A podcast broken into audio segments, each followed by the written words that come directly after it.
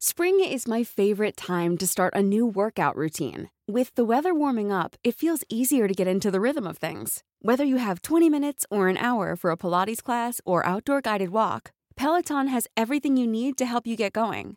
Get a head start on summer with Peloton at onepeloton.com.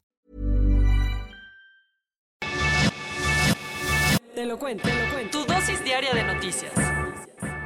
Bienvenidos a su dosis diaria de noticias, la última de esta semana. ¿Qué tal amanecimos el día de hoy? Que tengan un buen día, todos y todas, y ahora sí vamos a echarle un ojito al mundo para ver cuáles son las noticias más relevantes del día. Empezando por la noticia de ISIS, seguido de el INE y la revocación de mandato, un poco de la Ciudad de México con la línea 12 del metro y los acuerdos que está haciendo Carso, una trágica situación de drogas en Argentina, buenas noticias en cuanto a la educación en Afganistán y un poquito de la NASA más su resumen de Corona News. Comenzamos.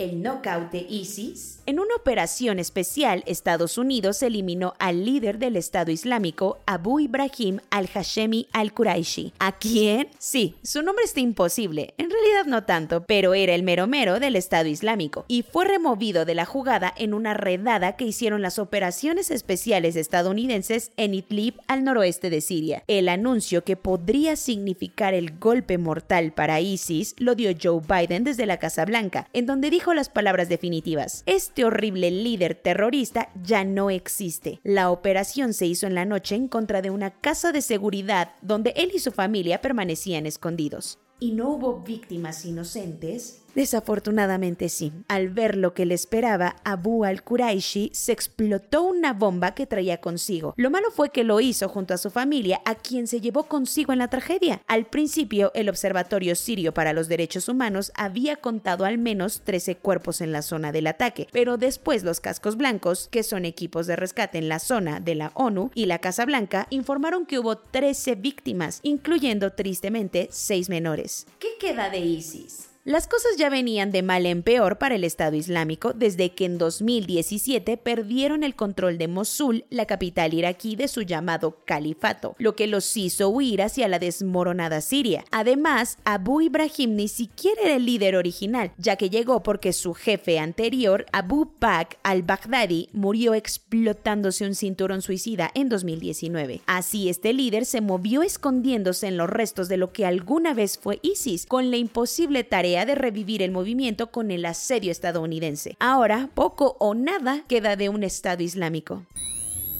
Consulta austera pero segura. La Suprema Corte le ordenó al INE hacer la revocación del mandato con el presupuesto que tiene, además de proteger a los consejeros de una acción penal. Ha sido toda una aventura para las instancias públicas organizar la dichosa consulta de la revocación del mandato de López Obrador. Que si los diputados esto, que si el INE el otro, que si la fiscalía acusó penalmente a los consejeros, que si Hacienda no se mochó con dinero, que si AMLO ya dijo que mejor la hagan consultoras privadas, bla bla bla bla bla. Es por esto que la Corte de Justicia de la Nación no dio un martillazo en la mesa para ponerle orden al asunto y determinó que si bien no hay mucha lana en las arcas del INE para hacer la votación, sí se debe hacer hasta donde les dé el dinero y san, se acabó. De entrada, los ministros dieron chance a que el órgano electoral ponga menos casillas para guardar cada pesito posible. Además, y para que ya los dejen en paz, el ministro Juan Luis González Alcántara Carranca ordenó de una buena vez frenar cualquier proceso penal o sanción en contra de los consejeros del INE.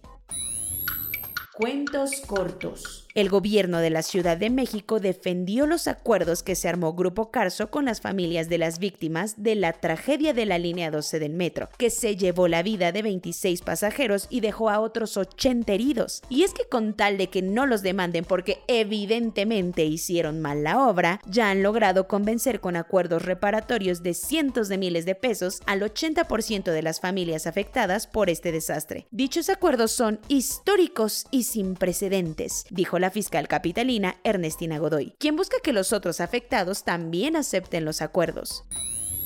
Como está hasta el quinto infierno, las autoridades del nuevo aeropuerto internacional Felipe Ángeles están haciendo malabares para convencer a las aerolíneas de reducir el tiempo de anticipación en el que los pasajeros deben llegar al aeropuerto para abordar su vuelo. La idea del general Isidoro Pastor Román, director de la empresa Aeropuerto Internacional Felipe Ángeles SADCB, es que para vuelos nacionales solamente tengas que estar una hora antes de tu vuelo. Además, se anunció nueve rutas de autobuses y taxis con destino al Aeropuerto Internacional Felipe Ángeles que saldrán desde Santa Fe, Auditorio Nacional, el World Trade Center, Mundo E o Ciudad Azteca.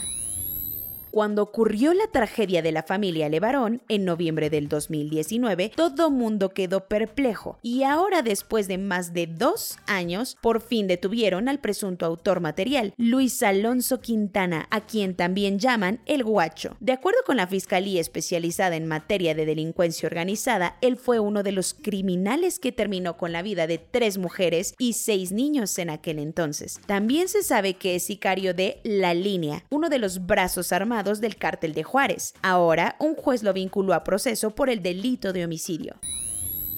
Consumir drogas de por sí es nocivo para la salud, pero cuando no sabes su procedencia, las cosas pueden ponerse peor. Eso pasó en Buenos Aires, Argentina, donde al menos 20 personas murieron y 49 terminaron en el hospital después de consumir cocaína que venía combinada con una sustancia venenosa, medio sospechoso. De momento, seis personas ya están detenidas y las autoridades anunciaron que están a la espera de los resultados toxicológicos para dar con aquello que provocó provocó la intoxicación y hasta le pidieron a los consumidores que tiren toda la cocaína que compraron en los últimos dos días para evitar una tragedia aún mayor.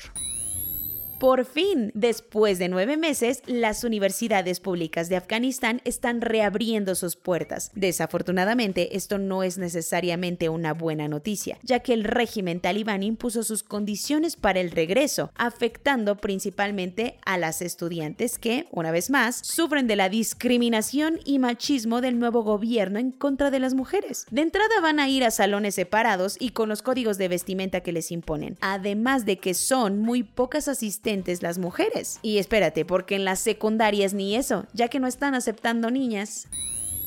A la humanidad nos encanta tirar basura, y eso incluye la espacial. De acuerdo con la NASA, la Estación Espacial Internacional se jubilará y terminará cayendo al Océano Pacífico en enero del 2031. Lo curioso es que caerá en Point Nemo, el basurero espacial por excelencia en la Tierra a 2.700 kilómetros de la costa. Allí es donde mandan estaciones espaciales fuera de servicio, satélites viejitos y demás cochambre humana que alguna vez voló por las estrellas. Con este anuncio se sabe que después de más de 30 años de su lanzamiento en 1998, la Estación Espacial Internacional ya tiene su tumba marítima reservada. ¿Y eso no contamina también el océano?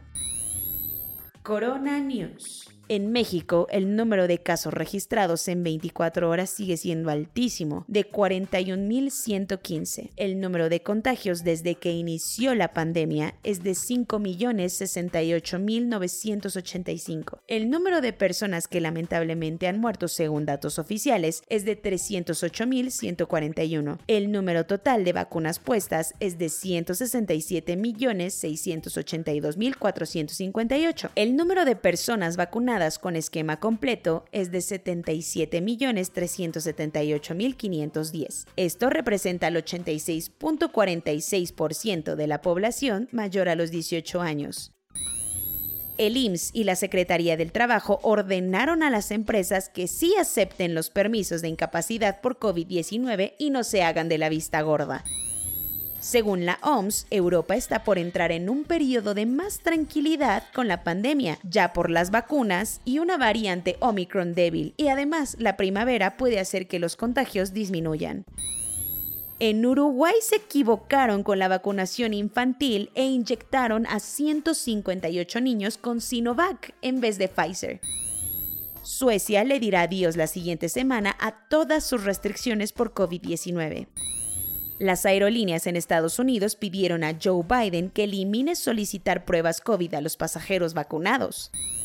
El presidente de Filipinas, Rodrigo Duterte, entró en cuarentena después de haber estado expuesto a una persona que tenía COVID-19. Soy Laura Gudiño y esa fue su dosis diaria de noticias, la última de esta semana, viernes 4 de febrero. Les comento que tomaré unas bien merecidas vacaciones porque ya cumplí casi un año siendo la voz de su dosis diaria de noticias, lo cual me hace muy feliz y les agradezco ser parte de esta bella comunidad informada acerca de lo que pasa en el mundo. Nos vemos en unos días. Por lo pronto, los invito a que nos sigan en nuestras redes sociales de TikTok e Instagram, en las que seguiremos subiendo notitas. Nos vemos pronto aquí en su podcast favorito, Te lo cuento.